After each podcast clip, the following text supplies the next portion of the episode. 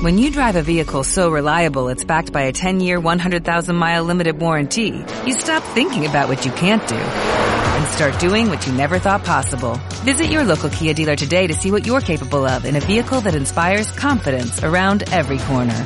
Kia, movement that inspires. Call 800-3334-KIA for details. Always drive safely. Limited inventory available. Warranties include 10-year 100,000-mile powertrain and 5-year 60,000-mile basic. Warranties are limited. See retailer for details. Bueno, pues tenía que llegar, tenía que llegar. Uno dirá que tenía que llegar el qué, pues tenía que llegar el último partido en el Metropolitano este año, hombre, de la Leti. Tenía que llegar ese último partido, tenía que llegar la despedida, tenía que llegar la marcha de dos eh, tipos, tenía que llegar eh, el mosqueo de alguno, tenía que llegar eh, pues esas cosas que pasan en el mundo del fútbol. Y no es todas esas cosas, sino pasan más. ¿Qué tenía que llegar? Pues hombre, que llegue San Isidro, patrón de Madrid, y que nosotros, a la hora de plantearnos y de meterle mano a este 162 de maneras de vivir, que tengamos a media plantilla, entre comillas, lo de plantilla, que los tengamos, mm, pues uno está malo del estómago, otro por cinco mío está con su mujer que ha fallecido la suegra, el otro está que sabíamos que hoy, día de San Isidro en la capital de España, la celebración de San Isidro, no iba a poder estar. Lo que pasa es que Manera de Vivir es un, eh, no, es un, no es un programa de radio aquí en, Decisión Radio, si lo oyes a través de las emisoras de Decisión Radio o si lo oyes a través del podcast. Manera de Vivir es una casa. Entonces, la casa, la casa, ¿verdad, Miguel Ángel Peri? Buenas noches. Buenas noches y feliz San Isidro, Juanma. Sí, señor. Bueno, para, además de verdad. para mí es más feliz que nunca, ¿eh? Pero bueno. Además de verdad, y me costa, y me costa, eh, y me costa. Eh, y me costa, pobrecita.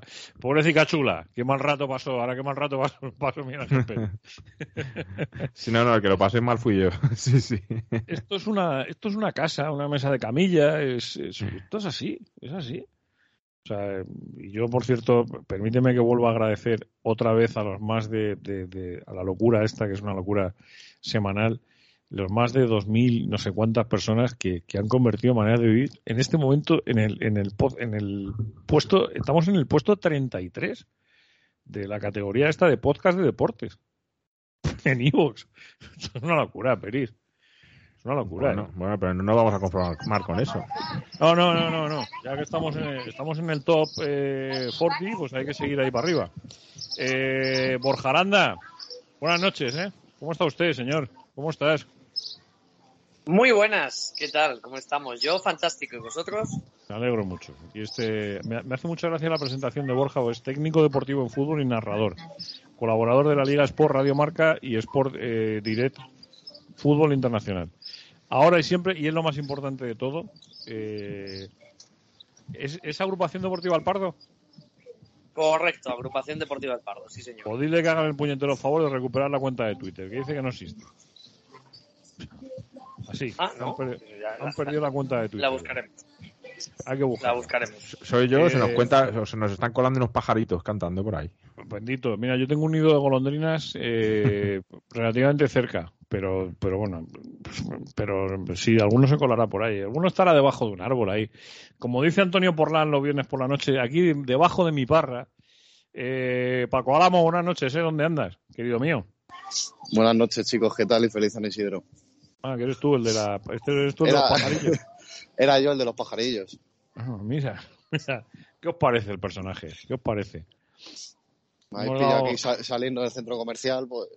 Hemos dado medio día libre y, se va a comprar. O sea, pues ya, de todas maneras te digo una cosa, ¿eh? A estas horas ya por la noche, yo creo que la gente escucha manera de vivir cuando le da la gana. Pero a estas horas de la noche ya en un centro comercial, lo único que se puede estar haciendo es o viendo cine o cenando, tomándose una cervecita, ¿eh? había que salir, había que salir de cenar. Ah, bueno, si es por eso, hijo mío, amén Jesús, amén Jesús. ¿no? Para estas cosas sirve la Leti, para que vea yo más a mi hijo con, hablando de la Leti que de otra cosa. Eh, que tampoco está mal, que tampoco es una cosa que esté mal. Eh, ¿Por dónde, Peris? ¿Por dónde quieres que empecemos? ¿Por el mosqueo, por la alegría, por la despedida, por el punto, por lo que faltó para ser, por el 0-0 de Getafe? Otra vez jugó la Leti en Getafe sin querer. Eh, es que a mí me parece, me parece tanto y tanto y tanto. Vaya año, macho, nos lo queríamos perder. Este año, en lugar de partido a partido, ha sido de, cabreo en cabreo. De cabreo en cabreo. Cabreo, cabreo, madre que me parió. En fin, pues, bueno, ¿por dónde vamos a empezar? Pues por el Sevilla. Eh, yo lo decía antes, pero lo recupero y lo refresco ahora, que en lo que se refiere a la clasificación de la liga, el Atlético de Madrid hasta ayer, hasta ayer tuvo, tenía alguna remota posibilidad de incluso haber peleado por la segunda plaza, la tenía. Eh, pero ayer se dio un, bueno, pues se dieron dos empates peculiares en el Metropolitano y en Getafe, que al Barça le han dejado como eh, subcampeón de liga con 73 puntos. No sé si va a sumar más o no. Si lo suma, se irá a 76. Si no lo suma, se quedan a 73. Y Atlético de Madrid y Sevilla, eh, después de ese empate de ayer, se condenan los dos en la última. Están los dos clasificados para la Liga de Campeones. Eh, pero se condenan en la última jornada a, a, ver quién es el que queda tercero o quién es el que queda cuarto. Teniendo en cuenta que la Real Sociedad con el Betis, lo único que se va a jugar eh, es quién queda quinto y quién queda sexto. Quiero decir que esto ya no es lo mismo que era. Mm. Ahora, desde que llegó el Cholo, Peris, tú que tienes el gráfico ahí que lo tendrás que actualizar, ¿en algún momento el Atlético de Madrid, es que no lo sé, eh, te pregunto porque no lo sé, ¿ha hecho un cuarto puesto? No, eh, y por eso yo creo que es importante no bajarse de ahí y, y lograr al menos esa, esa tercera posición para que el año no termine en un 5 raspado casi suspenso. Joder, ¿qué, nivel de exigencia. Yo creo, creo, que hay alguien que es igual de exigente que tú, que por cierto me ha dicho que, en media horita se tenía que ir eh, y aprovecho para, para preguntarle. Eh, ahora vamos con Borja también. Eh, Paco, ¿tú también estás en el 5 y medio si el Atlético queda cuarto? Yo es que para mí la temporada da gracias si llega al 5. O sea, el problema es que. Qué gusto es haber eh, nacido a finales de los 90, macho, a mediados de los 90. No, no, gusto no, pero a mí me han enseñado a ser muy exigente. Entonces, creo que este equipo, y eternamente agradecido al Cholo Simeone, este equipo no se puede conformar y debería haber dejado de conformarse hace unos añitos de que quedar tercero o cuarto era un buen año. Mira, más allá, más allá de. Paco, yo creo que vais a estar todos conmigo. Más allá de, poner una, un número a la calificación de la temporada, yo creo que todos eh, vamos a estar de acuerdo, de acuerdo en que ha sido un año decepcionante. La palabra es decepción. No, yo creo que no hay otra. No hay otra. ¿Vale? Eh, decepción porque era un año eh, que, se, que, se empezaba con, eh, pues bueno, con la ilusión de, poder revalidar un título que se había logrado, con mm, fijaos que en años anteriores en que se había sido campeón, si, si, nos remontamos atrás, miramos al doblete, el Atlético de Madrid no se refuerza bien, e incluso pierde alguna pieza. En 2014 pierde piezas fundamentales. Eh, y en cambio en esta ocasión el Atlético Madrid había mantenido todo su potencial, incluso eh, lo había aumentado eh, con la contratación de Grisman o de Paul. Por más que no se mm, no se hubiera compensado esa, esa plantilla como quizás se necesitaba en algunos puestos pero sí que había la sensación de que el equipo podía ir a más. Eh, y sobre todo, eh, había la sensación de que tus dos grandes rivales eh, eran mucho menores. sobre todo el Barcelona y el Madrid, pues habiendo perdido a Ramos y habiendo perdido también a Barán, y con Modric o Benzema con un año más que se atisbaba que por fin podrían entrar en pues bueno, en, en, bajar eh, su nivel, eh, pues mira, ni una cosa ni otra. El Madrid eh, ha hecho un año en el que ha, se ha llevado el título, pues eso, un, mes y pico antes y no ha tenido rival, no ha tenido a nadie enfrente que se lo discutiera. Y ese es el, eso es lo que más hay que Mm, pedirle a este Atlético de Madrid que, dispute el título. Eh, yo creo que de puertas para adentro, en ese vestuario, había la exigencia eh, de ganar esta liga y ni se han asomado a eso. Así que con lo cual lo único que queda, tanto eh, de puertas para dentro del vestuario como a nivel de grada, es la palabra decepción, por más que al club le sirva este cuarto puesto para justificar económicamente la temporada yo firmo, Pérez, punto por punto lo que has dicho, pero vamos, abajo tienes mi firma. Creo que hay otra cosa que es importante y que llevamos, a mi parecer, dos, tres años acusándolo, que es la preparación física de, la plantilla. O sea, el problema es que el Atleti lleva dos tres años donde se te caen jugadores en momentos clave de la temporada porque físicamente el equipo no termina de llegar. Y eso es algo que el Atleti siempre ha necesitado tener bien. Y lleva dos, tres años donde eso está fallando. Y es un pilar fundamental en el Atlético del Cholo. Entonces, cuando eso falla y en teoría tienen la mejor plantilla de la historia del Atlético de Madrid, no, yo, yo, lo de la, en la, mejor plantilla no estoy de acuerdo, ¿eh? pero eh, habría mucho que matizar. Así, así se nos vendió, había que encajar muchas piezas, tienes una no, no, la mejor, tienes una muy buena plantilla, tienes que encajar muchas piezas y muchos jugadores de mucha talla mundial, pero si no consigues encajar eso y no tienes una buena preparación física, pues al final te pasa lo que te ha pasado este año, que has dado por bueno quedar tercero. Y es Eh, un Borja. gran año. Borja, tu, Sí. Tu valoración así. Bueno, mi valoración, yo le daría al global de la temporada un 6. Eh, du- dudo entre 6 y 7, me, me voy a definir por un 6 porque yo a un equipo que viene de ser campeón de liga le exijo que en la competición liguera dé más. Creo que la Champions, mm, bueno, se puede, dar esa nota de 7 y, y luego en Copa, pues evidentemente le pido más. Eh, entrar, en Champions lo veo, mm, pues evidentemente una obligación, aunque ha estado muy competido este año con el, el ascenso de Betis y Real Sociedad a pelear realmente por esos puestos y no tenemos en cuenta que el Villarreal se cayó, porque hubiera sido una disputa de Champions este año de locura con un Barcelona que empezó mal la liga. Entonces creo que evaluando las tres competiciones Liga, Copa y Champions eh, y Supercopa, perdón, me faltaba la Supercopa, yo le metía eh, de global eh, un 6. Yo es la nota que creo que, que más se me ajusta a lo que ha sido la temporada del Atlético, porque en Liga considero que siendo campeón debes de estar disputándola hasta el final, no, no ganarla, pero sí disputarla hasta el final. El Atlético se desenganchó mucho antes. En Copa le exijo mínimo estar en semifinales, no llegó. En Champions creo que a partir de llegar a cuartos me parece un- una buena Champions. Y luego Supercopa, evidentemente, eh, exijo que esté en la final. Entonces, eh, en el global, para mí un 6.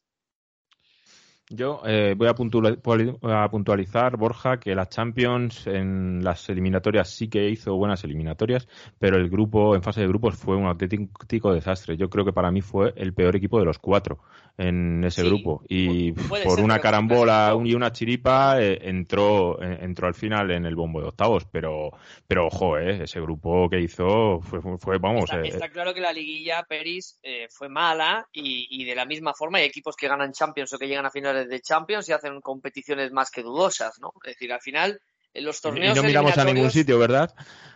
No, no, no miramos a ninguna parte. Es, un comentario objetivo absoluto. Es decir, si, si evaluamos trayectorias eh, y, y no quito ni pongo ningún pero a los campeonatos que ganen esos equipos, simplemente digo que la suerte eh, influye mucho en este tipo de competiciones. La liga, los campeonatos largos. Estáis Claro, hablando de la liga, los campeonatos largos te van posicionando a tu regularidad y la media de tu regularidad es esa clasificación, punto. Pero las eliminatorias, las- los torneos cortos de Europa eh, influyen muchos factores y el factor suerte es evidente. ¿Que el Atlético tuvo suerte? Bueno, la que no tuvo en otros momentos que quizás mereció más. Entonces, eh, yo por eso creo que la Champions, y más arreglándolo con esas eliminatorias frente a Manchester United y City, creo que, hay que posicionarla como, como buena. Pero todo esto al final es una herencia y todo esto viene de problemas que ha habido en el Atlético de Madrid, de muchos problemas, de planificación.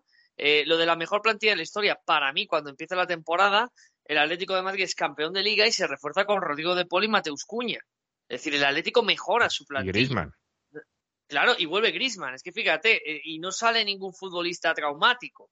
Es decir, el Atlético de Madrid resulta que tiene el mismo equipo que es campeón y lo mejora, porque salen Saúl, sale Dembélé y salen jugadores residuales y llegan Grisman, De Paul y Cuña. Entonces, al final, evidentemente, yo personalmente cuando veo la plantilla de inicio de temporada me parece, a mí me parece la mejor plantilla que yo he visto en el No, Atlético no, de y, Madrid. y- y, Borja, y que miras enfrente y, y ves al Madrid que ficha eh, Ancelotti eh, cuando era un fichaje Claro. con, el, con, el, con el que nadie contaba, un entrenador ya de vuelta, eh, con, la, con las bajas que, que traía, que no consigue una vez más reforzarse con un crack, no le sale lo de Mbappé y era un equipo un poco en depresión. El Barcelona se va Messi, se va Messi, que eso es un caos y no tienen capacidad de fichar por la deuda que tienen. Entonces, tú ves eso al inicio de temporada y, evidentemente, como aficionado al Atlético y no Atlético. Siendo objetivo, el Atlético era favorito para ganar la liga, desde mi punto de vista. ¿eh? Eh, el Madrid mm, de repente te da un entrenador que al final le ha salido bien, porque Ancelotti es muy buen entrenador y es un técnico que lo traen porque sabe que no va a crear problemas en el vestuario, todo lo contrario, va a tener bien al vestuario, que es un vestuario complicado. El Barcelona eh, se quedan con Kuman porque no hay más remedio y les ha salido bien traer a Xavi pero también influyendo que en el mercado de invierno Mateo Alemani ha hecho un mercado de invierno excepcional. Entonces, claro, el Barcelona no es el mismo en enero o en febrero que era en septiembre. Pero claro, tú en agosto, cuando evalúas plantillas, evalúas el mercado, yo por eso ahora, ahora la gente muy a la ligera critica la plantilla del Atlético de Madrid, ¿no? Y si no es la mejor plantilla de la historia, es cierto que el caso de Tripier ha sido un desastre, pero ha venido Reinildo, que ha sido una gran incorporación, pero para mí en verano se hizo un buen trabajo por parte de la dirección deportiva del club. Ahora, otros matices, pues a lo mejor si el Cholo quiere seguir jugando con tres centrales, pues ha, faltado un central. Y te sobraba, si venía Griezmann, te sobraba un atacante. Pero bueno, esos son matices y oportunidades de mercado. Te puedes traer a Griezmann, pues lo tienes que traer. Es así. Y que, luego, y que luego, Borja, pensabas, pensabas que había futbolistas que, que probablemente fueran a dar un paso adelante y han dado dos hacia atrás. Eh, es que eso ha sido así. o sea, el caso de Hermoso eh, como ejemplo. Peri, si recordáis, hay un partido al inicio de liga contra el Villarreal en el Metropolitano, que es aquel oh. gol que se empata en el último suspiro. Que, Me acuerdo perfectamente que ese partido le vi, le vi, a tu lado, además. Eso en el es, es verdad, efectivamente, estábamos juntos. ¿Te acuerdas de aquel partido? Aquel partido, el Atlético de Madrid jugó al fútbol espectacular. Muy bien, Disfrutamos como enanos con el partido. Y luego es fútbol y Dan Juma, que ha hecho una gran temporada, eh, nos, destrozó absolutamente, ¿no? Entonces, eh, bueno, pero, pero el Atlético las sensaciones fueron buenas. El problema es que a partir de ahí Simeone decidió que quería un equipo más sólido, más consistente y se volvió a planteamientos diferentes y eso debe ser que ya sea porque los jugadores no han estado, como tú dices, caso de Hermoso y alguno más, no han mantenido el nivel del año pasado o porque no creían en este nuevo estilo, el Atlético se ha ido mm, echando para atrás. Y hay una frase que es demoledora, que es cuando Simón sale en rueda de prensa diciendo que da las gracias a Gil Marín porque se plantó ahí un día con los jugadores a decirles lo que había. Bueno, por eso digo, eh, por eso hay que hacer un poco el, recorrido, el histórico de, del año. Es decir, el Atlético de Madrid, eh, aquel partido que estáis hablando vosotros del Villarreal, aquel 2-2, aquel que es de traca, eh, aquel gol en propia puerta en el minuto 95 eh, pues, pues es el 11 mm, con cositas, bueno, el 11, es que el Atlético de Madrid buscar un 11 a lo largo de este año ha sido bastante complicado. Pero hay un momento en el que algo pasa, algo que no hemos sabido hasta, bueno, que no hemos sabido, que no sabemos, ni sabremos, ni, sabremos. Algo pasa ahí dentro eh, que llega un momento en el que el club eh, da un porrazo en la mesa y el Cholo ha contado, ha dado muchos detalles durante estos días de que aquello era eh, el club decide ponerse al lado del Cholo, les cuenta que hay una liga de 14, vamos a hacerla bien, vamos a complementar esto y después ya hablaremos de lo que tengamos que hablar. Bueno, pues, pues no, pues dentro de lo que cabe no, no ha salido del todo mal. Van 13, queda uno todavía, queda un partido con la Real Sociedad que ya veremos a ver lo que sucede el, próximo fin de semana.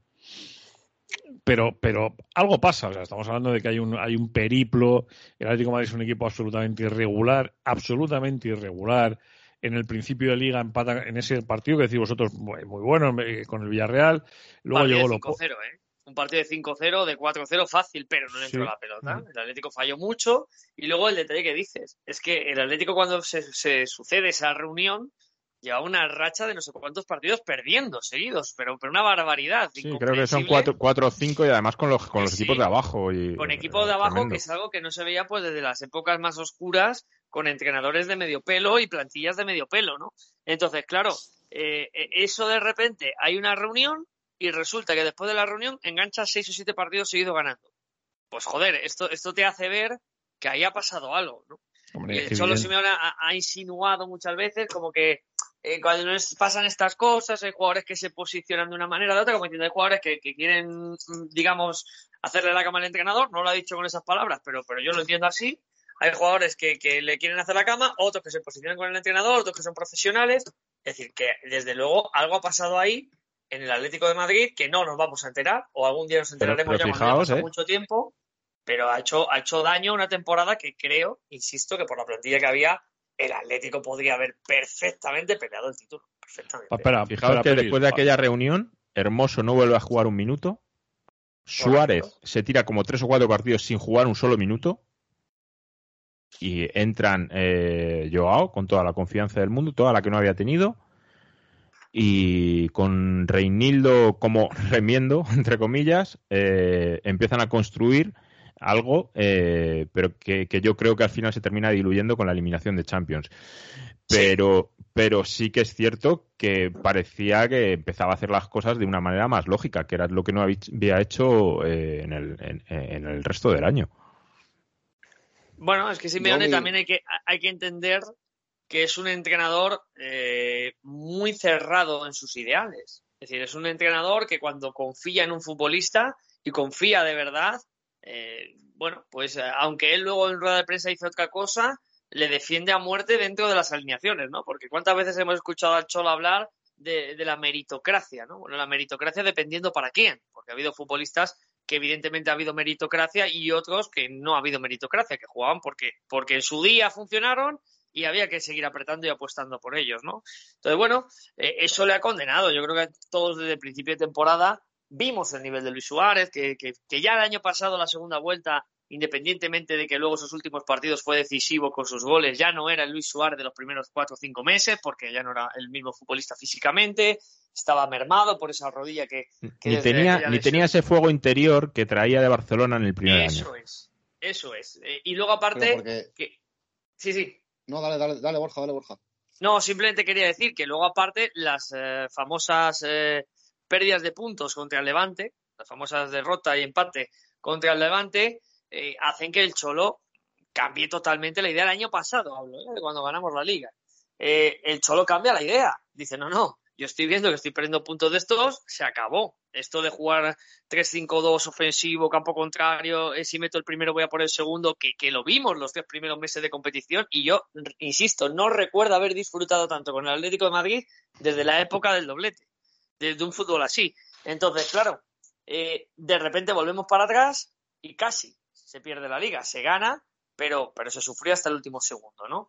Y, y este año creo que el Cholo vuelve a empezar con la misma idea del año pasado y en cuanto pasan dos resultados que no le cuadran, otra vez volvemos para atrás. Y eso afecta a la planificación, que es lo que estamos hablando. Sí, sí. Mira, Siete, eh, sí. eh, hablabas tú del partido del Villarreal, pero, pero yo recuerdo el, el partido contra el Liverpool en el Metropolitano, en Bueno, fase bueno, de grupos, bueno, que, el, que el equipo entra a ese partido eh, con muchísimo respeto, eh, incluso con miedo ante el Liverpool.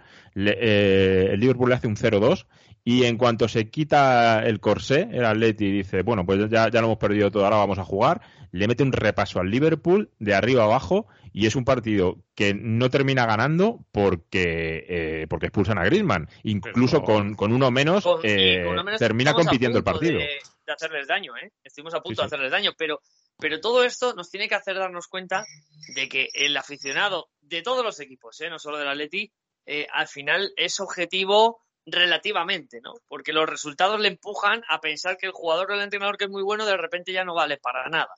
Eh, y esa es la realidad. Pero nosotros ahora, que la temporada va a terminar y pensamos en la plantilla que tiene el Atleti, el Atlético Madrid es uno de los, y no se exagero, tres o cuatro equipos del mundo que tienen un futbolista diferencial como Joao Félix. Es que no estoy metiendo más equipos, tres o cuatro. Es que puedo pensar en De Bruyne, en Mbappé y, y en poco Haaland. más. En, en Haaland, pero Haaland es un jugador que sí, que, que tuvo una irrupción muy importante, pero las lesiones eh, le están cortando un poco esa progresión. Vamos a ver ahora, porque Mira, evidentemente mira, al- mira al vecino de al lado con Benzema.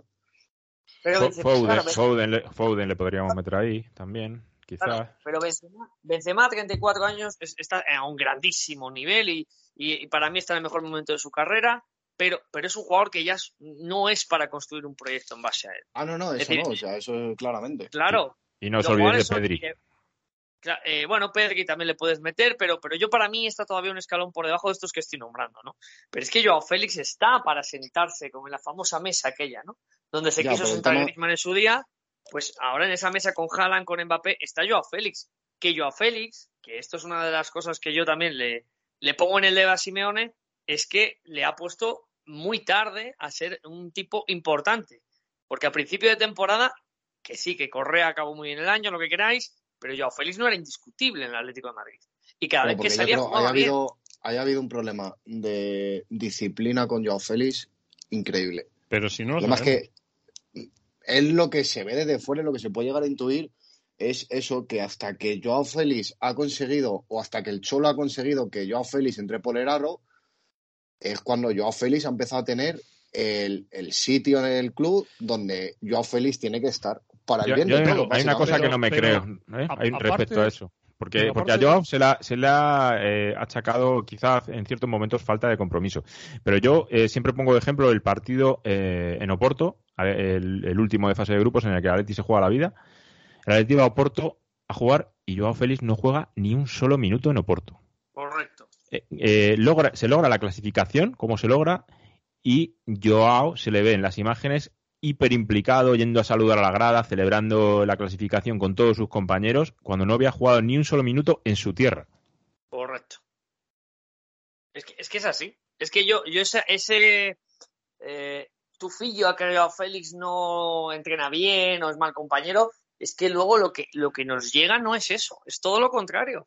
Es un chaval implicado, que todos sus compañeros le, le adoran, hablan maravillas de él, eh, como persona y como futbolista. Entonces, el único problema, y yo de verdad que lo siento así, es que Simeón es un jugador del perfil que no le cuadraba.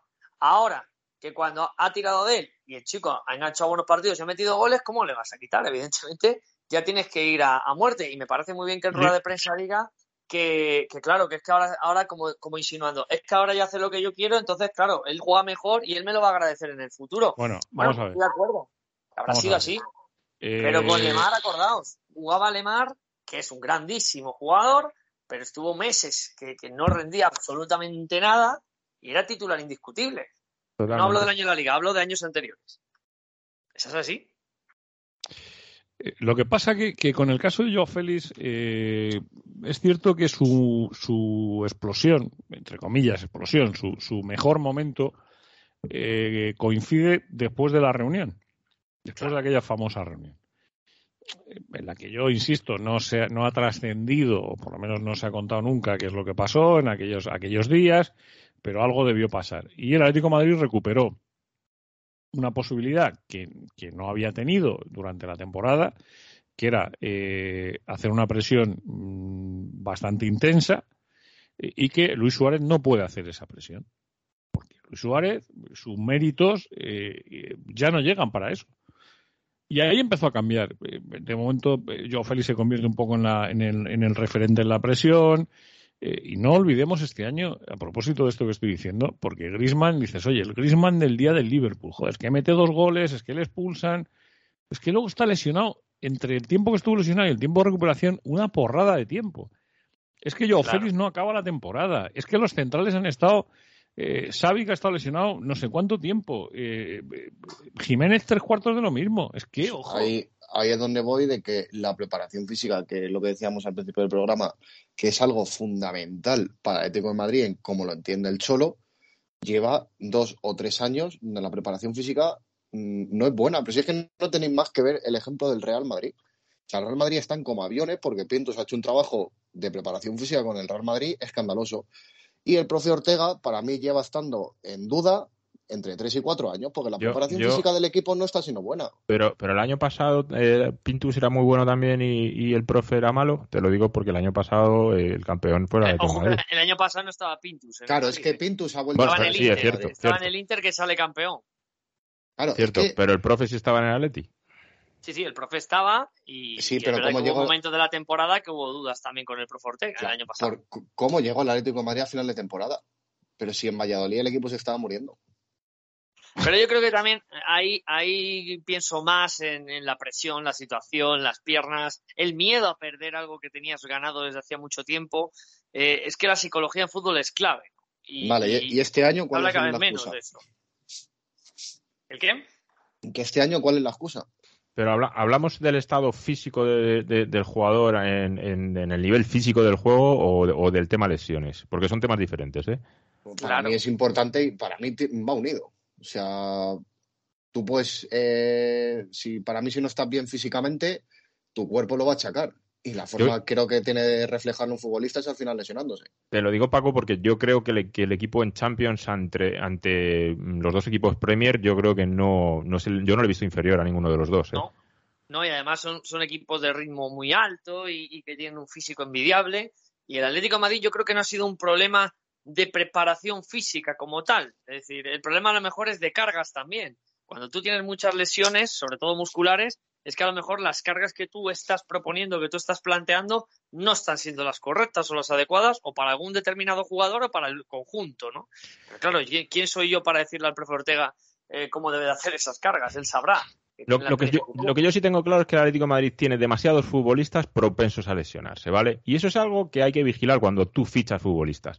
O sea, Correcto. si tú fichas a Sergi Roberto, pues estás fichando a un jugador que va a ju- jugarte el 50% de los partidos, en el mejor de los casos.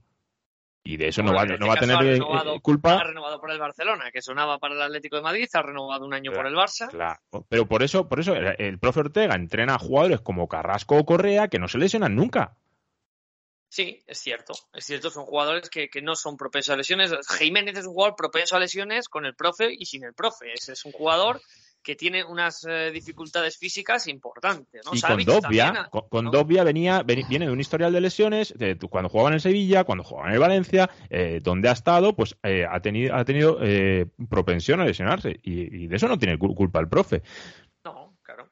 Pero sí que es cierto, sí que es cierto que, que el Atlético de Madrid también tiene que mirarse ese tipo de circunstancias, ¿no? Ahora ha llegado Reinildo, que es un animal físico, y evidentemente el profe Ortega le va, a llevar el año que viene, y si le lleva el año que viene el profe Ortega, pues seguramente veremos a un Reinildo que no se lesiona, o que va a ser difícil que se lesione, ¿no?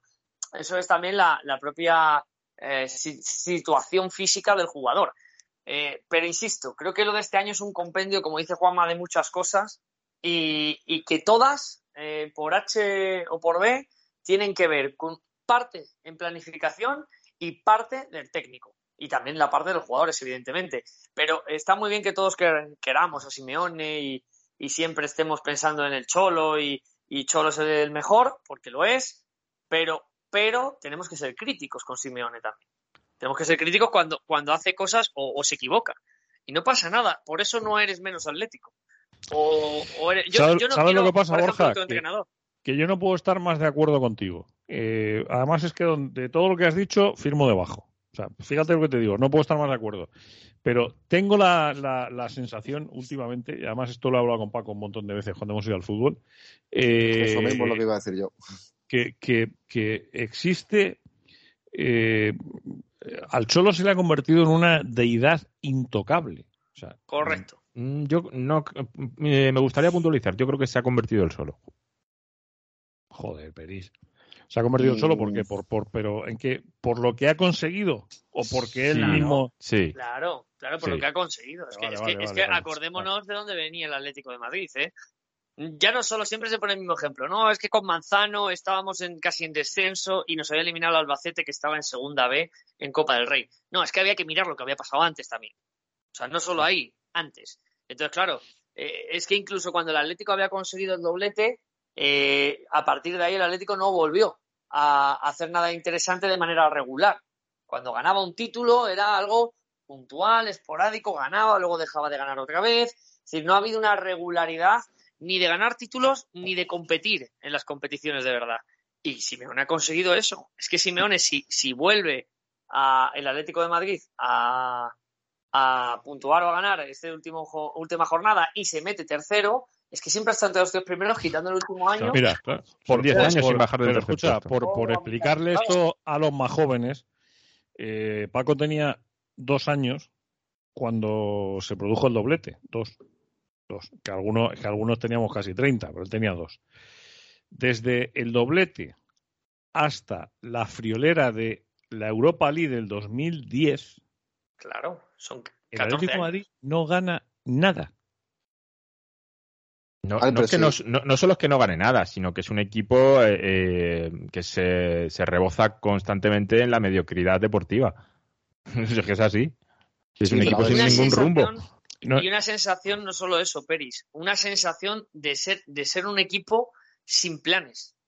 Es decir, porque tú ves proyectos o veías proyectos que te podían gustar más o menos, ¿no? Pero el Deportivo de La Coruña, independientemente de cómo estaba el deporte, en aquella época el deporte era un proyecto serio, era un proyecto, acordaos que estuvo compitiendo y estuvo a punto de llegar a finales de Champions, ganó Copa, ganó Liga, eh, siempre estaba en las primeras posiciones. ¿Por qué? Porque fichaba con un criterio, tenía un plan, tenía un, un objetivo común. Y el Atlético de Madrid pegaba bandazos. De repente traía un entrenador que quería una idea, eh, y fichaba jugadores que habían sido revelación. Luego de repente fichaba veteranos de, de pasados de vuelta que aquí no pintaban nada. Eh, fichaban jugadores desconocidos que no los conocía nadie a ver si pegaban un pelotazo como pegaron con Pantic. Entonces eran, eran pegar palos de ciego continuamente. Entonces tú como aficionado, la sensación que te daba ya no es solo eso. Eh, de, de, decir es que no competimos, no, es que, o ser mediocres, no, es que lo peor es que encima decías, vale, porque un año tú te puedes equivocar y haces una mala temporada o, estás en mitad de tabla, pero es que te dabas cuenta que el año que viene iba a ser igual. El año siguiente iba a ser igual, porque decías, eh, a ver qué hacemos. Y joder, nos fichaban a cualquier hombrecillo que tenía medio nombre y nos volvíamos locos. O sea, venía, venía, Kiki, venía Kiki Musampa del Málaga y nos parecía que habíamos fichado como si ahora nos cogen y dicen que hemos fichado a Mared de Manchester City. Nos volvíamos locos. ¡Ah, Musampa, la leche! Hemos fichado a Álvaro Novo, que había hecho un temporadón en el Mallorca. es como si ahora hubiéramos fichado a Ferran Torres. Pues igual, para nosotros eh, eh, era en nuestra cabeza eso lo que venía. Y luego cuando veías la realidad, que eran jugadores que no estaban preparados para un club tan grande, con la presión tan grande, para que los chicos más jóvenes que nos escuchen y las chicas más jóvenes que, que no lo hayan vivido, nosotros éramos un poco como este Valencia de ahora. Este Valencia de ahora que está en la mediocridad, en la media tabla, que, que intentan fichar a un entrenador como Bordalás porque es un entrenador perfil medio-bajo, pero que saca mucho partido y rendimiento a sus equipos, como lo hizo con el Getafe, y puede pegar pelotazos de vez en cuando de meterte en Europa y en Champions, era lo que hacía el Atleti. El Atleti fichaba. Es que, que, Torres se va del Atleti sin jugar en Europa, Borja. Claro. Sin jugar en Europa. Rodeado, rodeado de hombrecillos que, que, por lo que os digo, pues como el Valencia, el Valencia ahora eh, la gente se vuelve loca porque han fichado a Hugo Duro. Y Hugo Duro hace 10 mm, años o 15 años no hubiera jugado en su vida en el Valencia. O si hubiera sido, hubiera sido el cuarto delantero del Valencia. Entonces, la, primera década, esa primera década del siglo es, es, es la, la, década del torrentismo. Y de, esa década del torrentismo se pasa a la década del cholismo. La del torrentismo es la peor década en la historia del club y la del cholismo es la mejor década en la historia del club. Si es que escúchame una cosa, hay algo que pasa entre medias que yo creo que es importante, eh, porque yo no creo en las casualidades. No creo en las casualidades. En el año 2004 se muere Jesús Gil. Eh, a partir de ahí empieza, bueno, no sé si a trabajarse de otra manera, a enfocar de otra Probablemente se comience a trabajar con más tranquilidad. Bueno, pero, pero, pero llegamos a esa temporada 2009-2010 en la que. Eh, o sea, con un poco más de, de, profesionalización, ¿no? Podemos decirlo así. Porque Jesús Gil era un hombre muy impulsivo. Jesús Gil veía a un futbolista, el que fuera, que hacía dos partidos buenos y se iba a su casa a ficharlo. Decía, a ver, tú te vienes a Leti, te pago lo que sea. O sea, Gil era así y no había hablado con nadie. Lo traía él porque le daba la gana y a lo mejor el entrenador decía, pero yo para qué quiero a este tío si tengo tres que juegan en la misma posición. Pues ese era Gil, ¿no? Entonces yo creo que tienes razón en que a lo mejor la muerte de Gil favoreció que aquel club trabajase de otra manera. claro, que estamos, estamos hablando de Atlético Madrid luego eh, ficha Bianchi, eh, que no nos olvidemos de, quién era quién era Carlo Bianchi. Y rey. Eh, claro, o sea, y a partir de ahí, pues, pues aparece detrás de Bianchi, si yo no recuerdo mal, creo que llegó Aguirre. Eh, Aguirre se le destituye en el último año de los tres que creo que estuvo y ya ahí empieza otra vez el baile, ahí empieza otra vez el, desorden. Abel, Santidenia, bueno, Santi estuvo nada, eh, Quique, y llega Quique Flores. Y luego Goyo Manzano, o sea, es que es, de verdad, es un poco. Ahí, ahí volvió otra vez el, espíritu Gil. Quique Flores era, era un entrenador que venía a hacerlo muy bien en Valencia. Entonces, Quique Flores sí tenía un recorrido. ¿Vale? Eh, eh, bueno, decías, vale, pues Quique Flores puede funcionar. Eh, Manzano venía a hacerlo muy bien en Mallorca. Tú decías, bueno, Manzano mm, pues me puede, me puede cuadrar, ¿no? Como entrenador. Bueno, no sé si venía ya del Mallorca, ya testigo que hace hecho un lío. Pero bueno, Manzano venía a hacer buenos proyectos en primera. Entonces, claro, eran entrenadores que lo que estoy diciendo yo, que fichabas, pues como ha hecho el Valencia con Bordalás, porque tenían un perfil de que en primera con equipos de zona media tabla habían hecho muy buen trabajo. Sí, pero Muy además, pero además, perdóname, pero además se empieza a construir algo bueno. ¿Y por qué digo esto? Porque es cuando se ficha el Kun.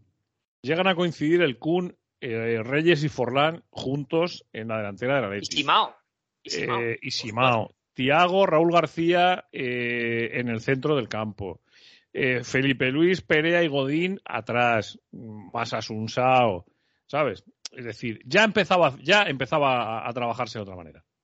Se Es empezaban a fichar futbolistas que eran mejores futbolistas que los que venían antes. Sí. Ya se, se acertaba mucho Sí, más. pero, pero puntualizo. Un séptimo puesto y un noveno puesto en liga con Quique Correcto.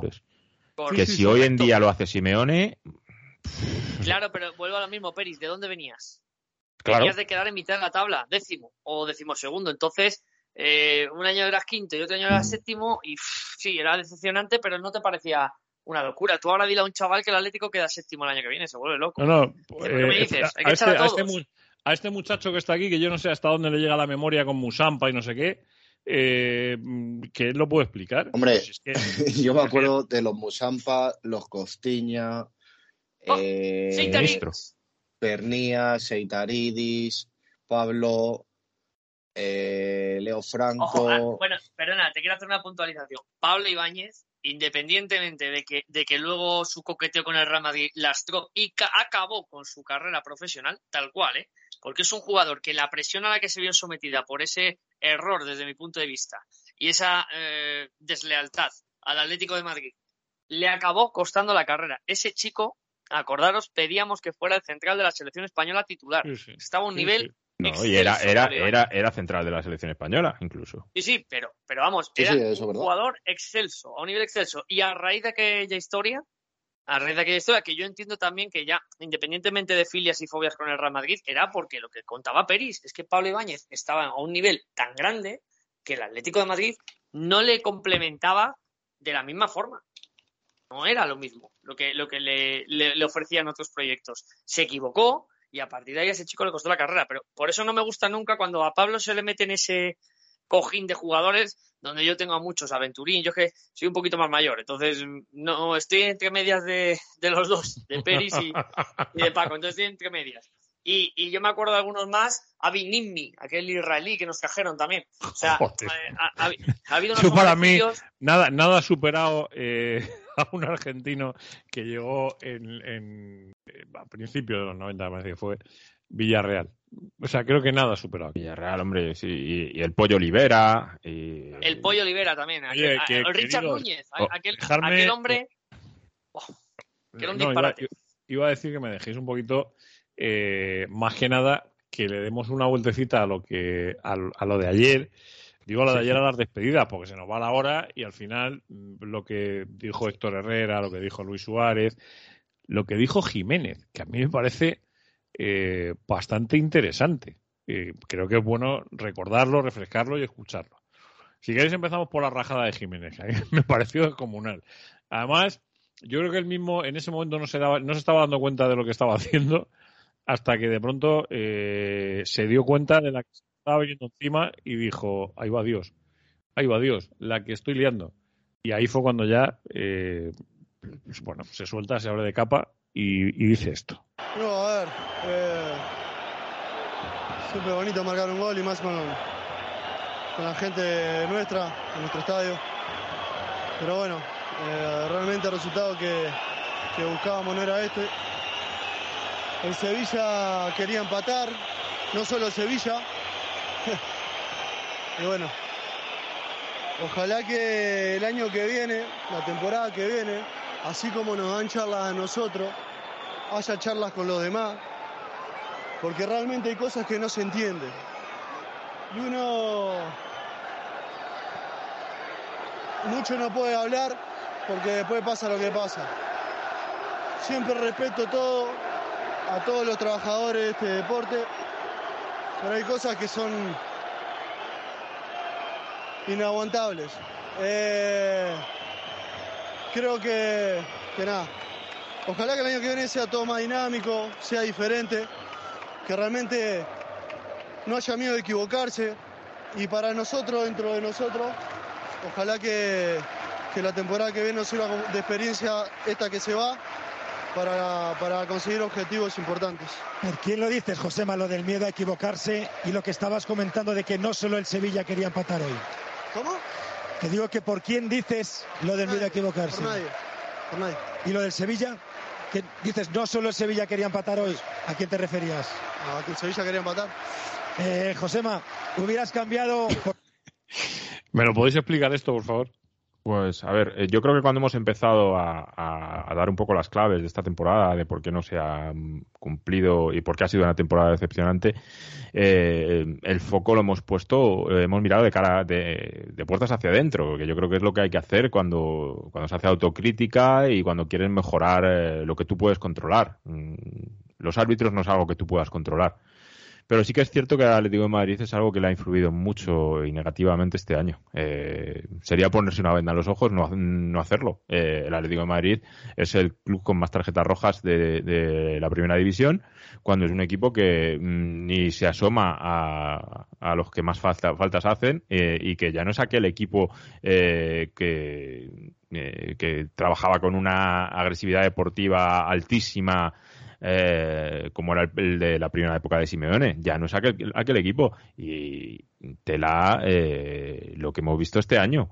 Y tela como hemos visto eh, muchas jugadas de bar en las que no, se, no se, ha, se ha mirado para otro lado con el Atlético Madrid y yo creo que eso lo tienen metido dentro también los jugadores. Y ayer, eh, cuando le ponen el micrófono a Jiménez, está hablando desde la más absoluta sinceridad, eh, porque es espontáneo. Otra cosa es que luego después lo, corrija, pero a mí lo que me vale es lo primero. Yo creo que hay una mezcla de ideas en, Jiménez y cuando él las empieza a soltar, está mezclando muchas cosas que él siente y que él piensa o que el vestuario piensa y no termina tampoco ni de explicarse porque se mide porque sabe que le pueden sancionar y porque creo que tampoco tiene muy claro qué quiere decir. Entonces, se, empieza a enrabietar porque ¿sabes lo que está haciendo Jiménez? está mirando, si os fijáis en las imágenes, está mirando a que el Sevilla está provocando, celebrando en el Metropolitano el pase a Champions cuando sabe que viene toda la historia. Está, hubo mucho pique en el partido. Y Jiménez, y Jiménez estaba también pendiente en la entrevista de ver lo, que hacían los jugadores del Sevilla, que no se iban del campo y que estaban eh, celebrando a pesar de que se les estaba instando a que, a que saliesen del terreno de juego. Aparte, eh, varios factores. Lo que dice Pérez de los árbitros es verdad. Es cierto que el Atlético de Madrid ha tenido este año unos arbitrajes eh, bastante mejorables. Y yo no quiero decir ciertas palabras porque soy de los que nunca he pensado en, en historias de complots ni nada por el estilo, ¿no? ni conspiraciones, pero, pero es cierto que ha habido, y por ejemplo, uno Sánchez Martínez, el colegiado de ayer, o González Fuertes, eh, que espero que se confirme ya su descenso a segunda división, aparte de que es el peor árbitro de primera, eh, tiene algo personal con el Atlético de Madrid, es el que le pita aquel penalti a Lodi contra el Levante y que ha estado metido en muchas historias con el Atlético de Madrid este año. Entonces, y luego, evidentemente, Gil Manzano. Estos tres árbitros, concretamente, son árbitros que cada vez que pitan al Atlético de Madrid pasa Entonces, si, si el jugador mm, que lo vive encima en primera persona ve como ayer Montiel el jugador del Sevilla, que le tienen que quitar el descanso porque le expulsaban. Porque es que le tenían que haber expulsado porque tenía un pique con Yannick Carrasco y se tiró toda la primera parte pegándole a Yannick Carrasco. Pero de una manera descarada, hasta en los comentarios de televisión de Movistar, que estaba Maldini, estaba cada dos o tres minutos comentándolo Maldini diciendo, hay otro partido que es el de Montiel y Carrasco, mira, hay otra, hay otra. Y estaba así completamente porque era verdad. Entonces Jiménez está quemado porque ve que otros equipos como el Sevilla, que pegan mucho, pero parece que no tienen ese cartel los árbitros, sí lo tiene el Atlético Madrid. Lo de el empate, venían a empatar. ¿Qué está queriendo decir el Jiménez? Que yo entiendo muchas cosas. Cuando dice, es que, como diciendo, el Sevilla venía a empatar y había que hacer que empataran, ¿no? Entonces, el árbitro, pero instancias de qué? De una voz de arriba. Cuando ahora el de arriba está metido en escándalos que siguen saliendo audios y siguen saliendo cosas y historias y veremos hasta dónde vamos a llegar. Entonces, por eso te digo que creo que Jiménez tenía un compendio de cosas en la cabeza, del sentimiento suyo, incluso del vestuario, y eh, claro, estaba caliente, que había terminado el partido que, que el Atleti tenía ganado, empatado, y, soltó todo eso por la boca. Y como tú dices, Juanma, yo creo que se dio cuenta de que, de que se estaba metiendo en un jardín y ya de repente cortó por lo seco, cortó por lo seco y dijo, ya no hablo más porque lo voy a liar.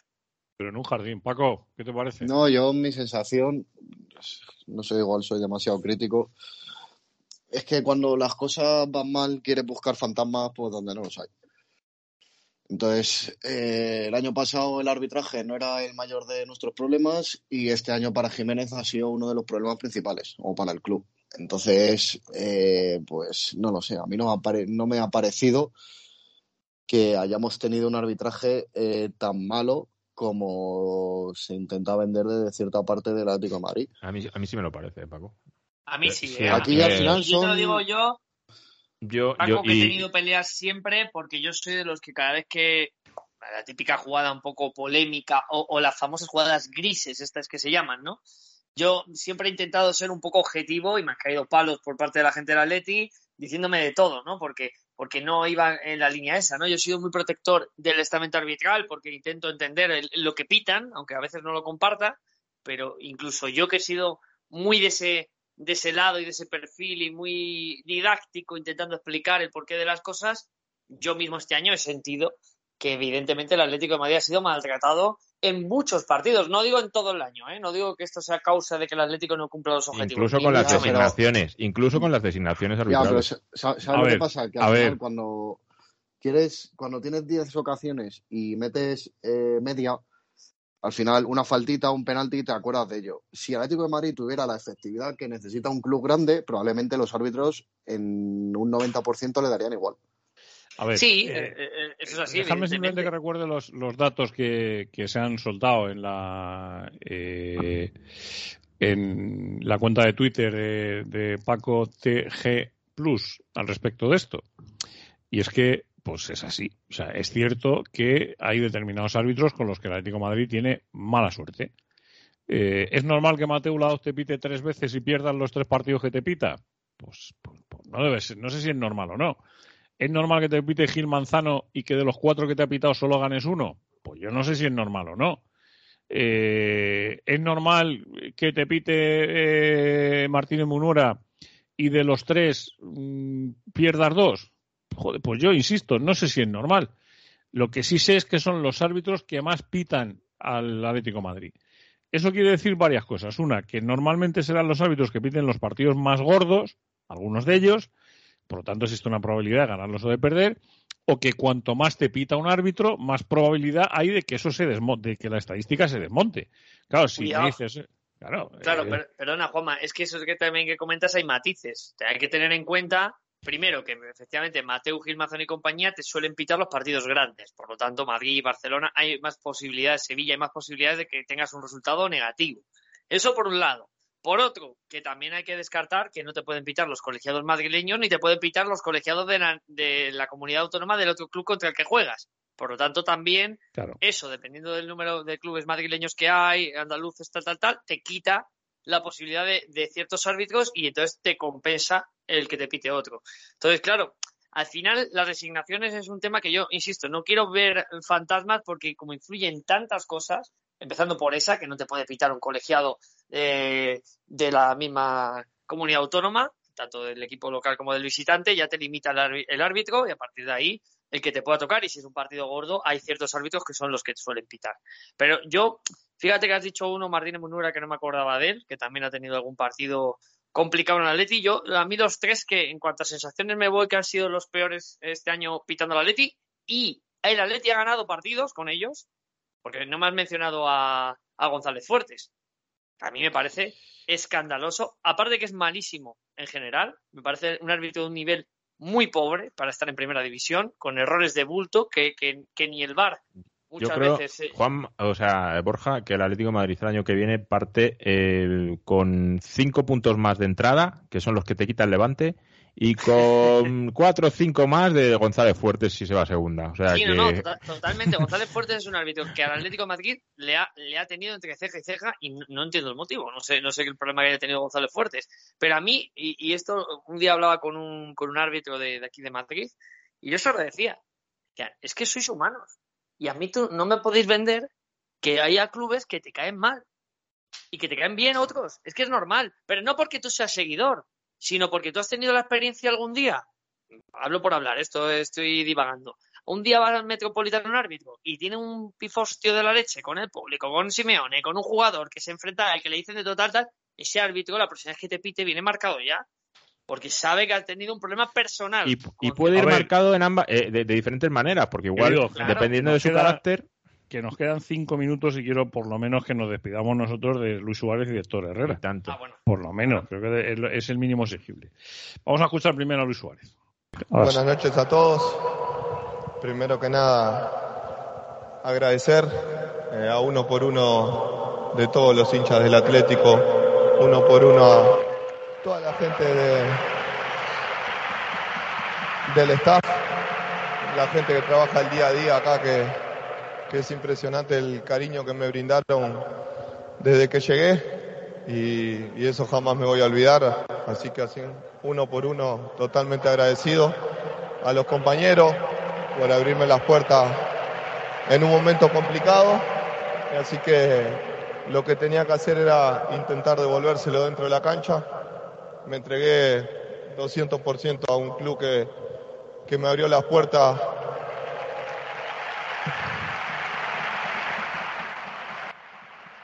Anda que no se emociona a veces el jodido ayer. Madre mía. La cantidad de veces que se emocionó esta criatura.